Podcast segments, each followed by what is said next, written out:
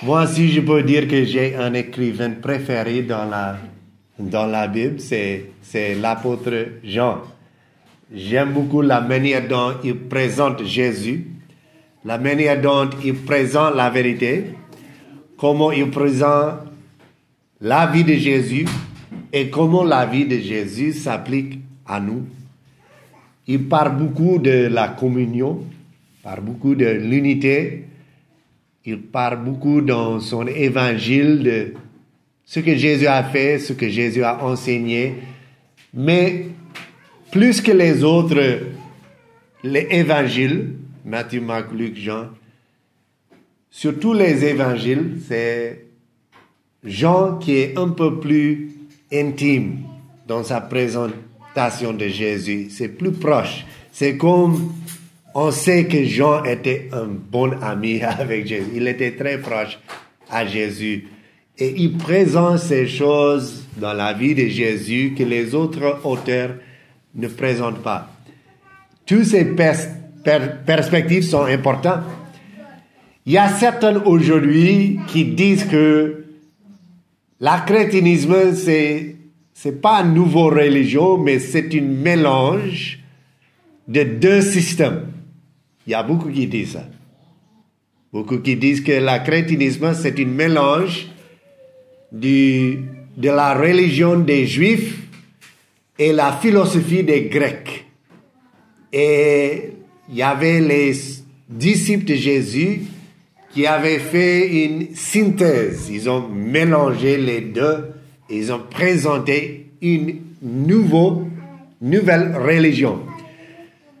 Et souvent, pour confirmer cette euh, idée, ils vont présenter ce que Jean avait écrit.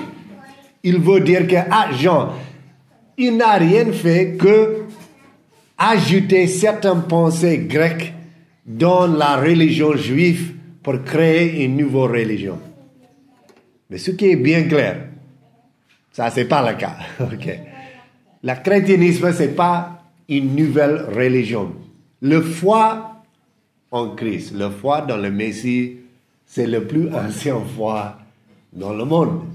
Depuis Genèse, depuis le jardin, Dieu avait donné la promesse d'un rédempteur, le fils de la femme qui allait venir délivrer et sauver ses peuples et vaincre Satan et tout ce que Satan avait amené. Les détails de cette, cette salut, de cette Messie, petit à petit était révélé. Quand on arrive à Jean, dans Jean chapitre 1, il présente Jésus comme la parole de Dieu. Souvent les gens disent, ah voilà, le, le mot parole en grec, c'est le mot logos. Logos, c'était une philosophie en grec parmi les Grecs qui ne connaissaient pas Dieu, qui ne suivaient pas Jésus, mais la logos, c'était une idée, c'était une pensée en grec que le logos, c'était le plus haut euh, chose à atteindre. Ça veut dire le logos, dans le système de philosophie des Grecs, ça représentait tout ce qui existait. Tout ce qui existe pour comprendre qu'est-ce que c'est derrière toutes ces choses, qu'est-ce que c'est l'énergie qui est derrière l'univers et toutes ces choses. Et ils ont décrit ça comme le logos. Mais cette logos, n'était pas attaché à Dieu. Et il y a des gens qui disent que, ah, Jean, il a pris cette philosophie et il a dit, ah, voilà, ce que vous avez cru, c'est vrai, mais le logos est Dieu. Maintenant, est-ce qu'il a fait ça? Cette même chose arrive même aujourd'hui, dans les églises même. Je connais un pasteur qui avait dit que dans certaines églises en Afrique, ils prennent la philosophie et la religion des jeunes, des anciennes religions, l'animisme et toutes ces choses comme ça, les charlatans et tout ce qu'ils pratiquent, les fétiches et tout cela, ils prennent ça et ils, ne changent pas le pratique, mais ils changent les termes. Maintenant, au lieu de charlatan, c'est le pasteur qui prêche la prospérité et tout cela. Au lieu de fétiche, il appelle ça les miracles et la délivrance. Vous voyez, il change les termes, mais il ne change pas la pratique. Est-ce que c'est ça que Jean a fait avec son présentation de Jésus? Est-ce qu'il a pris une philosophie du monde et changé les mots pour présenter Dieu? Moi, je vous dis non. Il n'a pas fait. Parce que dans le système des Grecs, les philosophies des Grecs, il n'y avait aucune absolue. Ça veut dire, il n'y avait aucune absolue. Pour eux, les dieux étaient faibles même comme les hommes. Ils étaient plus forts que les hommes dans le système des Grecs. Ils étaient les héros. Ils étaient les grands hommes et femmes. Les dieux et, les petits dieux et tout cela. Mais, une grande différence, ils avaient des émotions comme nous. Ils avaient des faiblesses comme nous. Bon, dans le système des Grecs, leur Dieu, c'était comme les hommes, mais plus fort, plus haut, plus, plus grand, mais avec les mêmes faiblesses et les mêmes... Euh, il peut pécher même comme les hommes sur la terre. Est-ce que Jean a pris ce système? Dans le système des Grecs, il n'y avait aucun absolu. Il n'y avait aucun Dieu suprême. Il y avait Zeus, mais même Zeus, il était vaincu par un autre Dieu. Ça veut dire, parmi les Grecs, il n'y avait aucun absolu. Même aujourd'hui, dans beaucoup de pays comme Amérique, si tu demandes les jeunes, est-ce qu'il y a une vérité absolue? Ils vont dire non, la vérité, c'est pas absolu. La vérité peut changer selon nos sentiments. Vous voyez, ça c'est une, une, philosophie aujourd'hui qui est, qui est acceptée par beaucoup de jeunes dans l'Est, dans l'Ouest, dans l'Amérique, Canada, Europe. Cette idée que la vérité peut changer selon mon sentiment. Si demain je veux vous dire que je suis plus un homme, je suis une fille, qui est vous à dire que je suis pas un homme? Vous voyez, ça c'est le système qu'on avait créé aujourd'hui et ça s'est raciné dans le système grec, dans leur philosophie. Mais qu'est-ce que Jean a fait? Il a dit voilà, vous croyez qu'il y a une logos, mais vous connaissez pas cette logos. Il a dit que pour vous les Grecs, il n'y a aucune absolu. Mais moi je vous dis, le logos, la parole de Dieu, c'est lui qui est absolu. Il est absolu. Ça veut dire, Jean, il n'a pas pris une philosophie et changé les termes, mais pas la définition. Jean a pris un terme les gens avaient reconnu, mais il a donné la vraie définition avec le vrai terme. Vous voyez?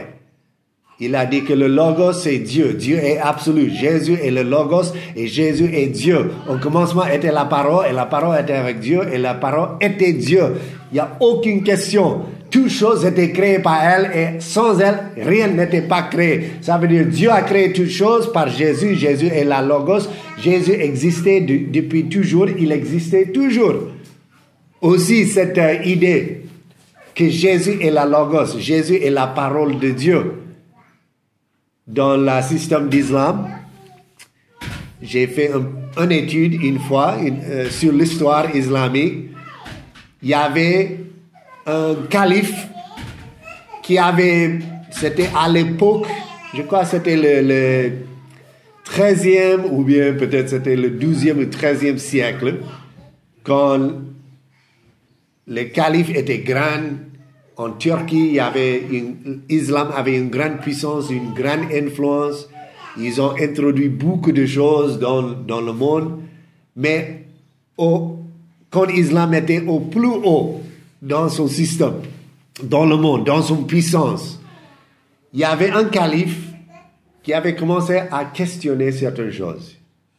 Il avait réfléchi sur le fait que si Dieu est seul, il est unique, mais on dit aussi que le Coran est la parole de Dieu et ça aussi est éternel et unique.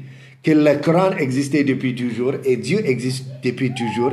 Est-ce que le Coran existait avant Dieu ou bien avec Dieu depuis que Dieu n'existait plus? Et si ça dit que le Coran existe toujours et Dieu existe toujours, est-ce qu'il y a deux choses qui sont éternelles? Maintenant, il y a un problème.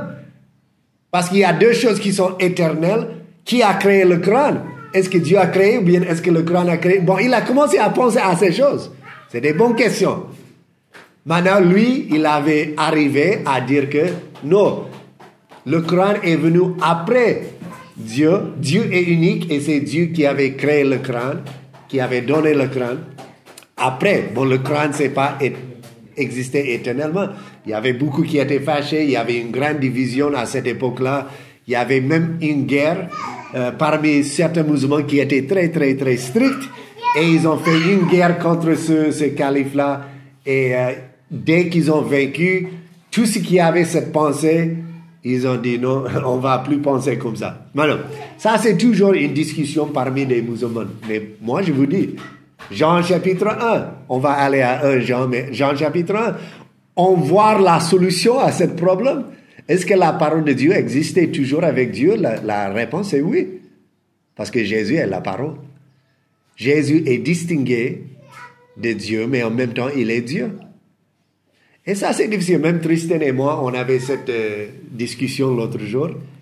Il avait demandé, parce qu'il était en train, il est en train dans son, euh, ses études, de, il est arrivé à l'époque de, de Mohammed et Islam et il enseigne ça dans ses, son texte. Il est en train d'apprendre ça et il donne un petit résumé sur ce que les, les musulmans croient et ce que Mohammed avait enseigné. Et il m'avait demandé, c'est vrai, papa, c'est difficile à comprendre comment Dieu peut exister dans trois personnes, mais il est un seul Dieu. J'ai dit oui, ça c'est difficile à comprendre. C'est vrai.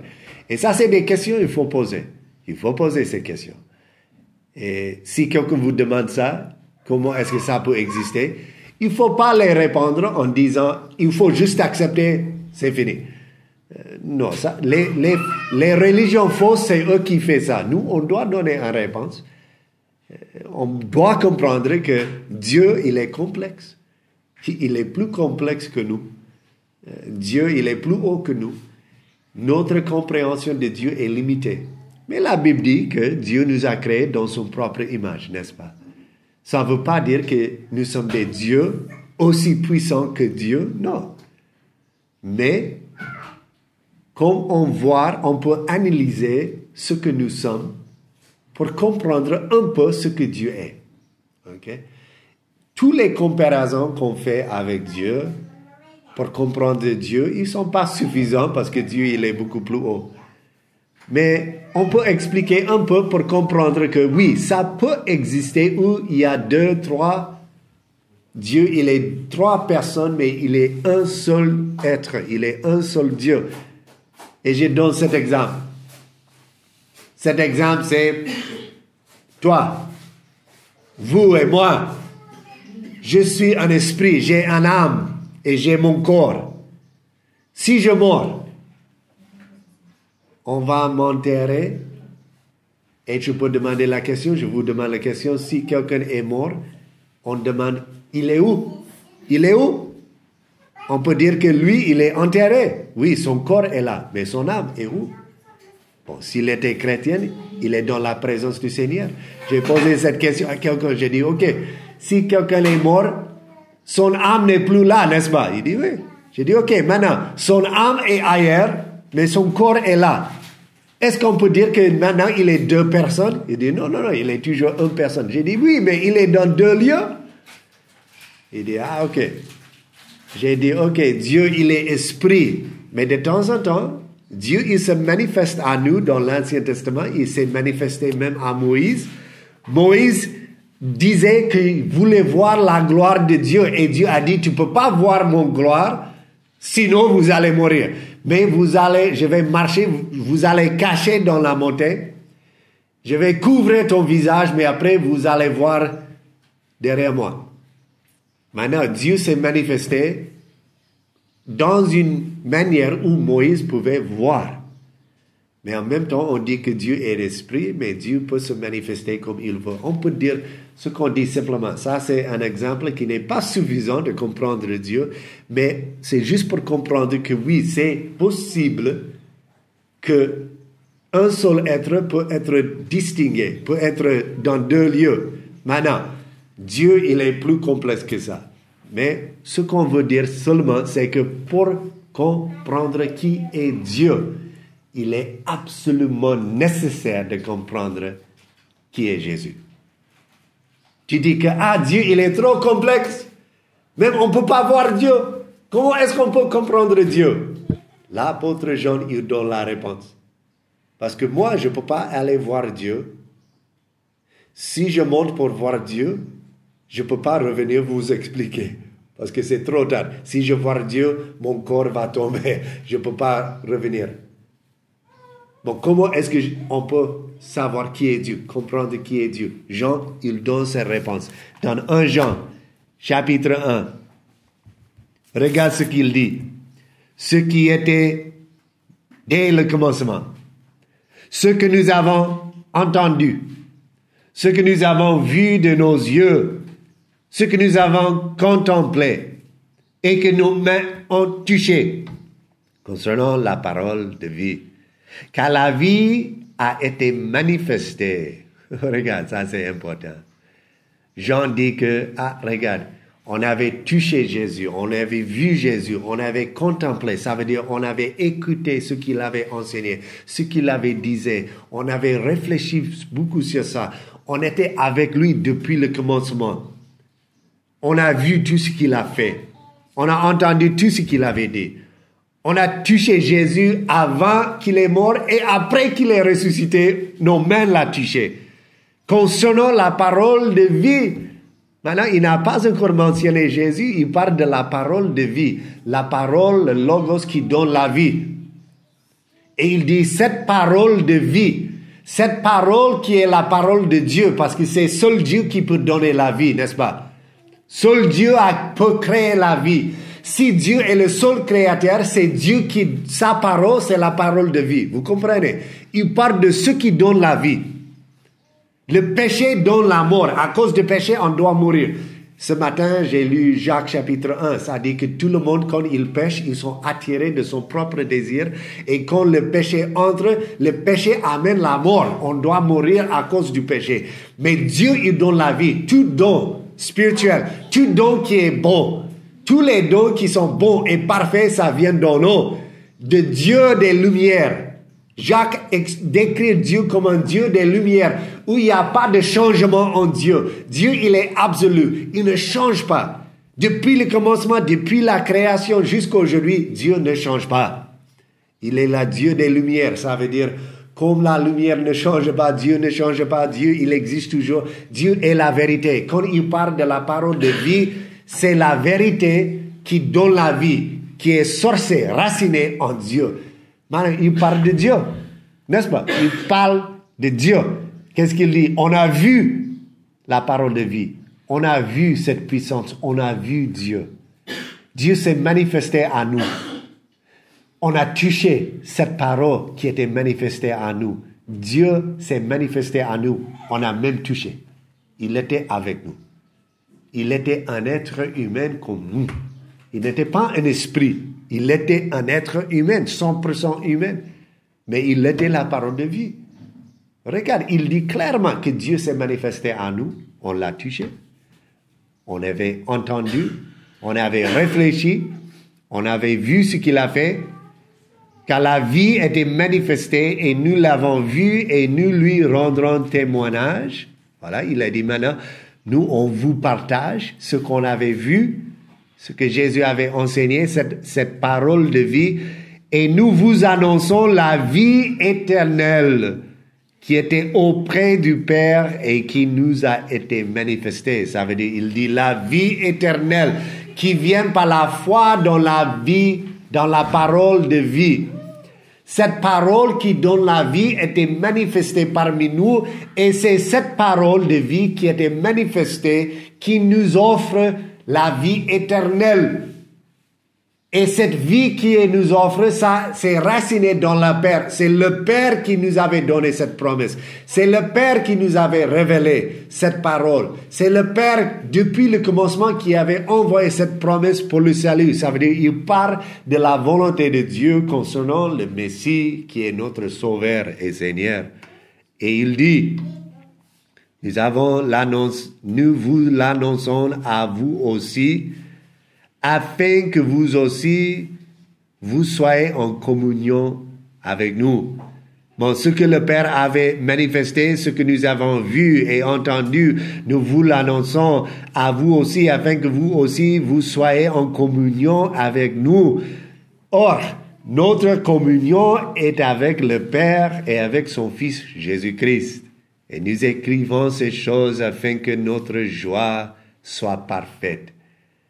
Il faut bien voir comment il présente cette parole.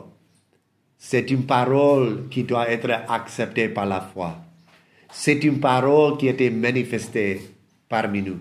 C'est une parole qui été envoyée de Dieu. Ça veut dire ce que Jésus a amené. C'était pas un message juste pour les gens de son époque. Le message de Jésus, c'est que Jésus est le message du Père. Jésus est le salut du Père. C'est celui qui était envoyé par le Père pour sauver le monde. Jésus était envoyé pas pour juger le monde, mais pour que le monde soit sauvé par lui. Ça, c'est bien clair que Jésus, son message, c'était pas, c'était pas un message juste pour les gens de son époque, c'est un message pour tous les, les gens de la terre. C'est le message de salut qui se trouve en Jésus. Et il dit, je veux que tu sois, et que ce qu'il dit, je veux que vous avez, que vous soyez en communion avec nous. Il commence avec ça. Au lieu de les inviter d'aller directement à Jésus, mais il va faire ça. Il dit, je vous présente ces choses pour que vous avez la, la communion avec nous. ça veut dire, il dit que, mon ami, je veux que tu sois dans mon association, ok?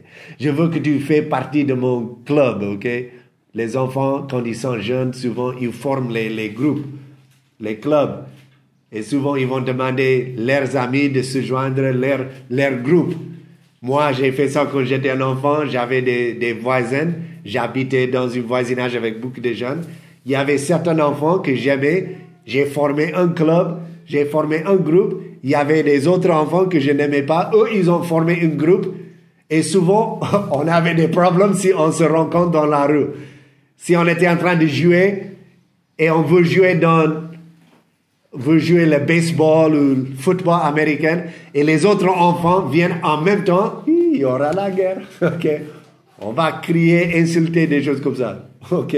Souvent, on aime former les groupes et Jean, il dit que je veux que tu sois dans mon groupe. OK? Je veux que tu aies communion avec moi. On veut partager ce qu'on avait entendu ressenti et vu. Nous voulons partager avec vous les paroles de vie afin que vous puissiez avoir une communion avec nous. C'est pourquoi il faut inviter les gens qui ne connaissent pas Jésus, pas seulement de partager ta vie, mais il faut les inviter même à l'église. Il faut voir la joie que nous avons. Il faut voir. Je sais, c'est pas facile. Il y a des jeunes qui ne veulent pas même entrer dans une église. Ils pensent que c'est le blasphème de même aller entrer dans le bâtiment. Mais il faut inviter les gens de voir la joie, de voir la paix que nous avons avec Jésus-Christ. Jean, il dit, on vous invite de nous joindre. Voir la réalité de Jésus en nous. Qu'est-ce que c'est la communion qu'il avait? Jean, il commence en appelant ses lectures à se joindre à eux dans leur compréhension de la vérité. Il dit, regarde, il faut se joindre à nous. Je vous invite de venir, que tu sois dans la communion avec nous afin que vous puissiez comprendre la vérité comme on comprend la vérité. Pourquoi? Jean dit que je veux que tu comprennes la vérité parce que je ne veux pas que tu manques le salut. Je veux que tu sois sauvé. Ça ne veut pas dire que si tu fais partie de notre communauté, c'est ça qui va vous amener au paradis. Jean, il dit pas ça. Jean ne dit pas, si tu es membre de mon église, c'est ça qui va vous amener au paradis. Non, il ne dit pas ça. Jean, il ne dit pas, si tu me suivre et si tu crois ce que je dis, moi, je vais vous amener au paradis, comme beaucoup de gens disent aujourd'hui, des guide spirituel. Il dit, ah, si tu, si tu me suis, je vais vous amener au paradis. Il n'y a aucun homme qui peut le faire. Aucun homme qui peut vous amener au paradis. Même l'apôtre Jean, il ne peut pas vous amener au paradis. Mais il dit, je veux que tu aies la communion avec nous parce que nous avons la vérité. Nous connaissions celui qui peut nous amener au paradis on connaît celui qui peut nous donner la vie éternelle. après nous avoir appelés à, à la communion avec eux, il les explique ce qui unifie leur communion. Ça veut dire dans toutes les communautés, il y a quelque chose, il y a certaines choses qui, qui est la, la colle de, de la communauté. Il y a des choses, des principes, des choses qui, qui unifient la communauté, n'est-ce pas? Euh, une chose, par exemple, ce soir. Si tu sors à 10, 17 heures, c'est 17 heures hein, le match. 19 heures. Si, si tu sors à 19 heures, est-ce que vous allez trouver personne dans la rue? Non. Sauf autour des boutiques où ils regardent le match. Et si Sénégal fait un but, toute la ville va célébrer. Il y aura la lutte ce soir. Soit que vous êtes Wolof, Paul, soit que vous êtes musulman, chrétien, n'importe ce que vous êtes, tout le monde va se réjouir ce soir en unité. Parce qu'on veut que notre équipe gagne, n'est-ce pas? Tout le monde est unifié. Et c'est un peu ça. Si Sénégal gagne, il y aura la joie, n'est-ce pas? Il aura la joie dans la communauté. Jean, il dit, regarde, je connais quelqu'un qui va gagner. Il a déjà gagné. Il va vous amener au paradis. Il faut venir dans notre communauté parce qu'on a déjà gagné. Le match est fini. Jésus a gagné. Tout est accompli. Et si tu viens dans notre communauté, vous allez partager dans la joie. Imaginez la joie ce soir. Il y aura beaucoup de joie si Sénégal gagne. On espère, ok? Mais vous voyez, il y a beaucoup plus de joie quand un âme est assuré de sa vie. Je suis sauvé. Et Jean dit que on a la confiance que si tu mets ta foi en Jésus, on va aller au paradis parce que c'est lui qui nous donne la vie éternelle. Et si vous êtes avec nous, on écrit ces choses afin que votre joie soit parfaite. Vous pouvez célébrer, danser. Pourquoi? Parce que Jésus nous avait déjà donné la vie. Il nous a déjà donné la vie éternelle. Et c'est à vous et c'est à moi d'appeler les gens de venir dans cette communauté. Pourquoi? Parce qu'on veut que leur joie soit complète. On veut qu'ils connaissent Jésus. On veut qu'ils comprennent la vie éternelle. Ce n'est pas une question de ma religion est beaucoup mieux que ta religion. Ce n'est pas une question de pratique ou religion. C'est une question de la vie éternelle, de la parole de vie, de comment on peut avoir la communion avec Dieu. Beaucoup de gens peuvent te dire comment pratiquer la religion. Qu'est-ce que tu dois faire pour plaire à Dieu? Mais sans Jésus, je vous dis avec confiance, sans Jésus, aucune personne, aucun prophète même, aucun ange, aucun messager, aucune personne peut te dire qu'il est confiant 100% qu'il va aller au paradis. Il n'y a aucune personne qui peut dire avec assurance 100%, sans Jésus, qu'ils vont aller au paradis. Même il y a des chrétiens qui disent, ah, je ne peux pas être 100% sûr, parce que si je dis que je... Il y avait un chrétien qui m'avait dit ça une fois. Bon, il, fait partie de, l'église catholique romaine. Il m'a, je lui dit, est-ce que vous avez l'assurance 100% que vous allez au paradis? Il a dit, non, si je dis ça, c'est un péché c'est l'orgueil. Et si je dis ça, bon, je ne peux pas dire ça. Je dis, non, c'est pas orgueilleux de dire que tu es 100% sûr. De dire que tu es 100% sûr, c'est une manifestation de, ta foi en Jésus. C'est pas orgueilleux. Ça veut dire, ça veut dire qu'il n'y a rien que je peux faire. Jésus a fait tout. Ça apprend, il faut être humble. L'humilité est nécessaire de dire que je suis 100% sûr. Je dis ça pas parce que je suis orgueilleux dans ce que je suis. Je dis ça parce que avec l'humilité, j'ai accepté que moi, je ne peux pas me sauver. Je ne peux rien faire pour me sauver. Aucune œuvre que je fais, Dieu va accepter. Il va accepter aucune œuvre que je fais. C'est Jésus qui a fait tout pour moi. C'est Jésus qui a accepté pour moi. Regarde ce qu'il dit. Il a dit, notre communion est avec le Père et avec son Fils Jésus-Christ. C'est ça la communion. C'est pourquoi il les invite. Je veux que tu viennes dans notre communauté. Pourquoi? On vous invite. Il y avait dans le passé, euh, n'est-ce pas, Pasteur Malik, il y avait le rencontre du Nord. On n'a pas fait ça depuis euh, un bail. Mais le rencontre du Nord, c'était très intéressant. Parce que on avait choisi un lieu et les leaders des églises ici, comme Pasteur Malik, euh, Pasteur Malik Fall, il y a des autres leaders, c'était pas dans une église, mais ils ont choisi la maison de quelqu'un, un lieu où ils s'asseoir dehors. Il y a quelques-uns parmi nous qui étaient assistés là-bas. Et c'est une occasion de partager avec nos voisins. Qu'est-ce qu'on fait? Si on a un ami musulman, on les invite à venir. Et comme ça, on partage notre foi. Il y a quelqu'un qui donne un message, après il pose des questions, on forme les groupes, on fait des discussions, tout le monde s'assoit, euh, sur, pas sur les, sur les matelas, tout cela. Bon, c'est bien contextualisé de, de, de la contexte d'ici. Et vraiment, c'est une manière d'obéir à ce que j'en fais. Ça veut dire, on veut inviter nos amis, nos voisins, de participer dans notre communauté, de voir ce que nous croyons, de rendre témoignage de ce que nous avons vu, de ce que nous avons accepté. Pourquoi on fait ça? Parce que tu sais, depuis que je suis au Sénégal, depuis que je suis au Sénégal, il y avait une seule fois qu'un musulman m'avait invité de devenir un musulman. C'est un médecin, un docteur, Dr. Wad. Il a essayé de me convaincre de, de, de, devenir musulman. Souvent, les gens me posent la question, est-ce que tu es musulman? Surtout après que j'ai porté la barbe. Il dit, ah, toi, tu es musulman maintenant. Mais on m'a jamais demandé, il faut devenir musulman, il faut... Et voici pourquoi. La plupart des jeunes, pas seulement des musulmans, mais la plupart des jeunes dans le monde, si tu les demandes, Comment est-ce que je vais aller au paradis? Beaucoup de jeunes, même ici, m'ont dit, ah, moi je suis musulman, toi tu es chrétien, Dieu, il va nous accepter tous. Il n'y a pas de problème. Ça, c'est la philosophie. Même ici au Sénégal, il n'y a pas de problème. Vous avez votre religion, j'ai mon religion, on doit tolérer tout le monde. C'est bien qu'il y a la paix ici. Je suis C'est bien qu'il n'y a pas la guerre entre les chrétiens et musulmans, entre les musulmans et d'autres musulmans. Ça, c'est bien. On rend grâce à Dieu pour cette paix.